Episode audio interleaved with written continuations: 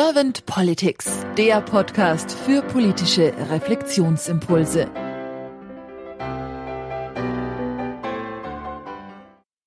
Herzlich willkommen zu einem neuen Podcast von Servant Politics. Mein Name ist Claudia Lutschewitz und ich spreche heute mit Alicia Böhm. Guten Abend, Alicia. Hallo, vielen Dank für die Einladung. Sehr gerne, Alicia. Alicia, du arbeitest für Teach First Deutschland an einer Werkrealschule in Stuttgart und du bist auch Sprecherin der Grünen Jugend in Stuttgart. Aber heute, so hast du mir gesagt, bist du explizit als Privatperson da. Ich danke dir für deine Zeit. Alicia, wenn du an Politik denkst, was ist nach deiner Wahrnehmung und Auffassung die Aufgabe von Politik? Also ich finde, das äh, lässt sich relativ einfach zusammenfassen. Politik hat für mich die Aufgabe, das ähm, öffentliche, aber teilweise auch das private Leben zu regulieren. Und das muss im Sinne des Gemeinwohls geschehen. Mhm. Und was genau verstehst du dann unter Gemeinwohl? Also es muss ähm, zum Wohle der Bürger und Bürgerinnen sein, die die Politik vertritt. Mhm.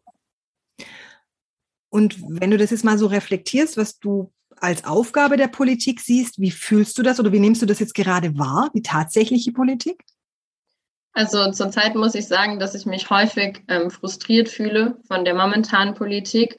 Also ich habe das Gefühl, dass wir gerade so viele Baustellen haben wie noch nie, aber dass gleichzeitig auch so wenig passiert wie noch nie. Und ähm, zum Beispiel bei der Klimakrise, da wissen wir alle oder wissen auch alle politischen Parteien, alle demokratischen Parteien, dass wir jetzt handeln müssen und dass jetzt was passieren muss. Und dann wird sich so lange über das Wie dahinter gestritten, dass am Ende gar nichts oder viel zu wenig passiert. Mhm. Und ja, Entschuldigung. Gerade, gerade mit Blick auf die Pandemie, da haben viele Menschen immer gesagt, äh, die Pandemie, die wirkt irgendwie wie so ein Brennglas auf soziale Ungerechtigkeiten. Und ich hatte da für einen kurzen Moment doch mal das Gefühl, ah, jetzt passiert wirklich was. Jetzt ist irgendwie so ein Verständnis da. Man hatte auch so erste irgendwie Maßnahmen, die ergriffen wurden oder neue Ideen, die aufkamen. Und da kam mal so ein kurzes ähm, optimistisches Gefühl, das ist aber auch relativ schnell dann ähm, wieder ver verflogen. Mhm. Und ähm, so ein bisschen, was ich als Grund dahinter sehe, ist, dass die Politik auch immer populistischer wird. Also gerade im Wahlkampf, finde ich, hat man das gesehen, dass es irgendwie kaum noch sachliche Debatten gab, sondern es wurde immer sehr viel mit Emotionen argumentiert. Es gab irgendwie sehr viel gegenseitige Hetzjagd und das hat auch einfach dazu geführt, dass die Menschen ein bisschen das Vertrauen in die Politik und in die PolitikerInnen verloren hat, haben. Hm. Hm. Das heißt, was konkret würdest du dir dann wünschen für die Politik der Zukunft? Ich würde mir wünschen, dass man wieder mehr Wert auf sachlichen Austausch legt. Ich finde, eine Debatte sollte zum Ziel haben, mit Argumenten zu überzeugen und nicht sich gegenseitig so schlecht wie möglich dastehen zu lassen. Und der Fokus sollte dabei dann eben auch wieder auf der Steigerung des Gemeinwohls liegen und nicht darauf, dass man sich selbst so wenig wie möglich angreifbar macht, weil das ist ja auch das, was häufig kritisiert wurde, nochmal mit Bezug auf den Wahlkampf, dass sehr, sehr wenig konkrete Ideen genannt wurden. Und es lag eben daran, sobald eine konkrete Idee genannt wurde, wurde man äh, dafür mehr oder weniger zerfleischt und irgendwann hat man sich einfach nicht mehr getraut und dann kann aber ja auch nichts ins Rollen kommen, wenn nichts Konkretes mehr benannt wird. Hm ich höre da so ein bisschen raus, dass du dir einfach auch mutige Politikerinnen wünschst, ne? dass sie sich einfach dazu trauen, auch ihre Ideen, egal was es vielleicht auch kostet, für sie selbst durchzusetzen. Auch wenn es vielleicht das, ja, das Amt kostet oder die Position in der Partei oder in der Regierung, dass man trotzdem zu dem auch steht, was man gerne verkörpern wissen möchte oder was man gerne verkörpern möchte. Mhm. Genau, dass auch mal unangenehme Entscheidungen einfach getroffen werden, weil die eben notwendig sind ja gut, diesen ersten Schritt und diesen ersten Mut dann auch etwas auszutragen, also praktisch auch in den Konflikt zu gehen und diesen dann, denke ich mal, so bestmöglich und fair, konstruktiv zu bewältigen. Ja, genau. Hast du sonst noch so Wünsche für die Politik der Zukunft, dass du sagst, ja, das eine ist, dass sie mutiger sind und auch streitfreudiger, vielleicht noch was anderes? Ja, ich finde auch, dass es wichtig ist, dass wir ähm, wieder zu einer Politik zurückkehren, die wirklich eine Politik für alle Menschen ist.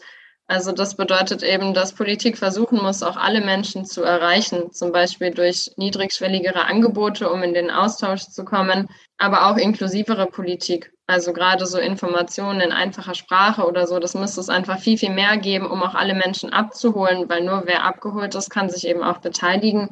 Und auch in Bezug auf das Bildungssystem, also dass da eine Reformation notwendig ist, ist ja irgendwie eindeutig dass wir eben ein Schulsystem brauchen, das sich an die Bedürfnisse der SchülerInnen anpasst und nicht so, wie es gerade ist. Wir haben ein System und müssen irgendwie auf Biegen und Brechen versuchen, unsere SchülerInnen da hineinzupressen, weil Bildung ist einfach der Schlüssel für politische Partizipation, aber auch für politisches ähm, Interesse überhaupt. Und wenn man an der Stelle nicht was ändert, dann kann es einfach auch nicht funktionieren.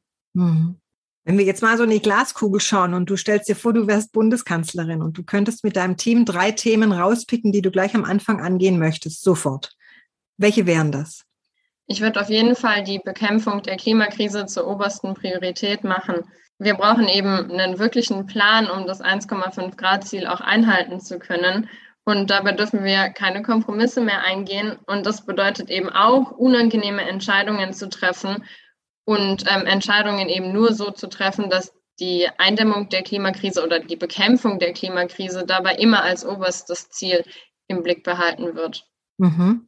Auf jeden Fall. Ich finde auch, dass ähm, unsere Politik da eine Vorbildfunktion übernehmen muss, mhm. auf europäischer, aber auch auf internationaler Ebene. Mhm. Und ähm, das passt auch sehr gut zu dem äh, zweiten Punkt, den ich hier nennen würde, nämlich, dass wir die europäischen Werte wieder ernst nehmen müssen und auch wieder stärken müssen.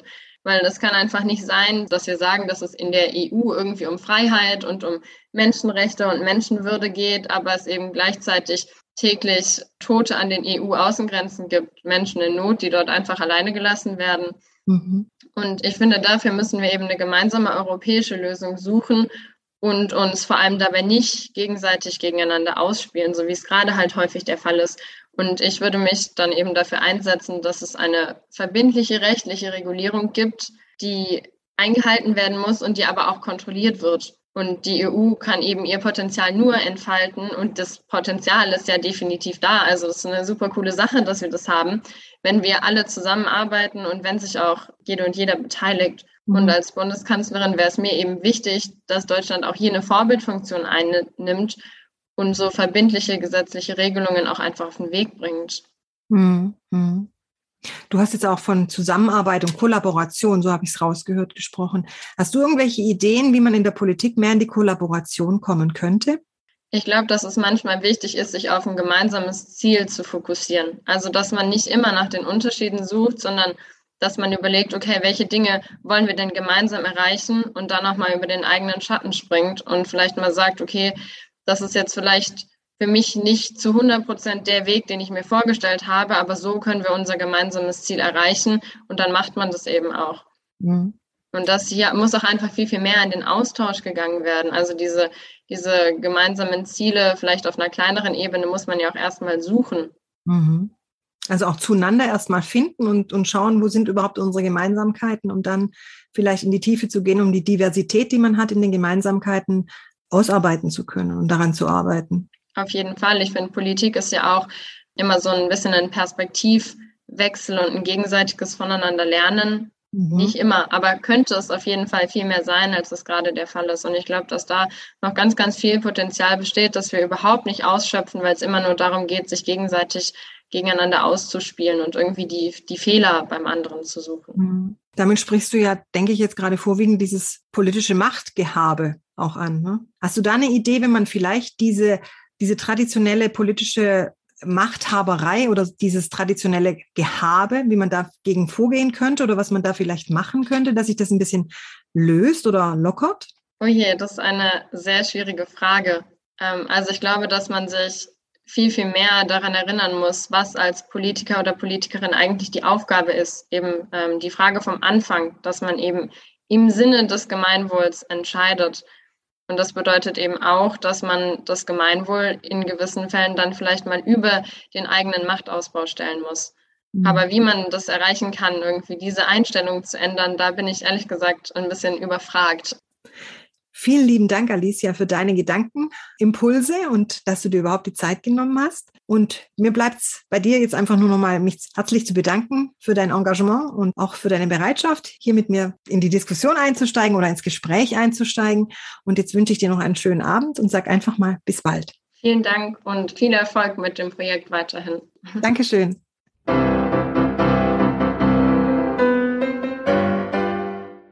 Servant Politics gibt's auf Spotify, Apple Podcasts und überall, wo es Podcasts gibt. Abonniert uns gerne und hinterlasst uns eine Bewertung. Servant Politics, der Podcast für politische Reflexionsimpulse.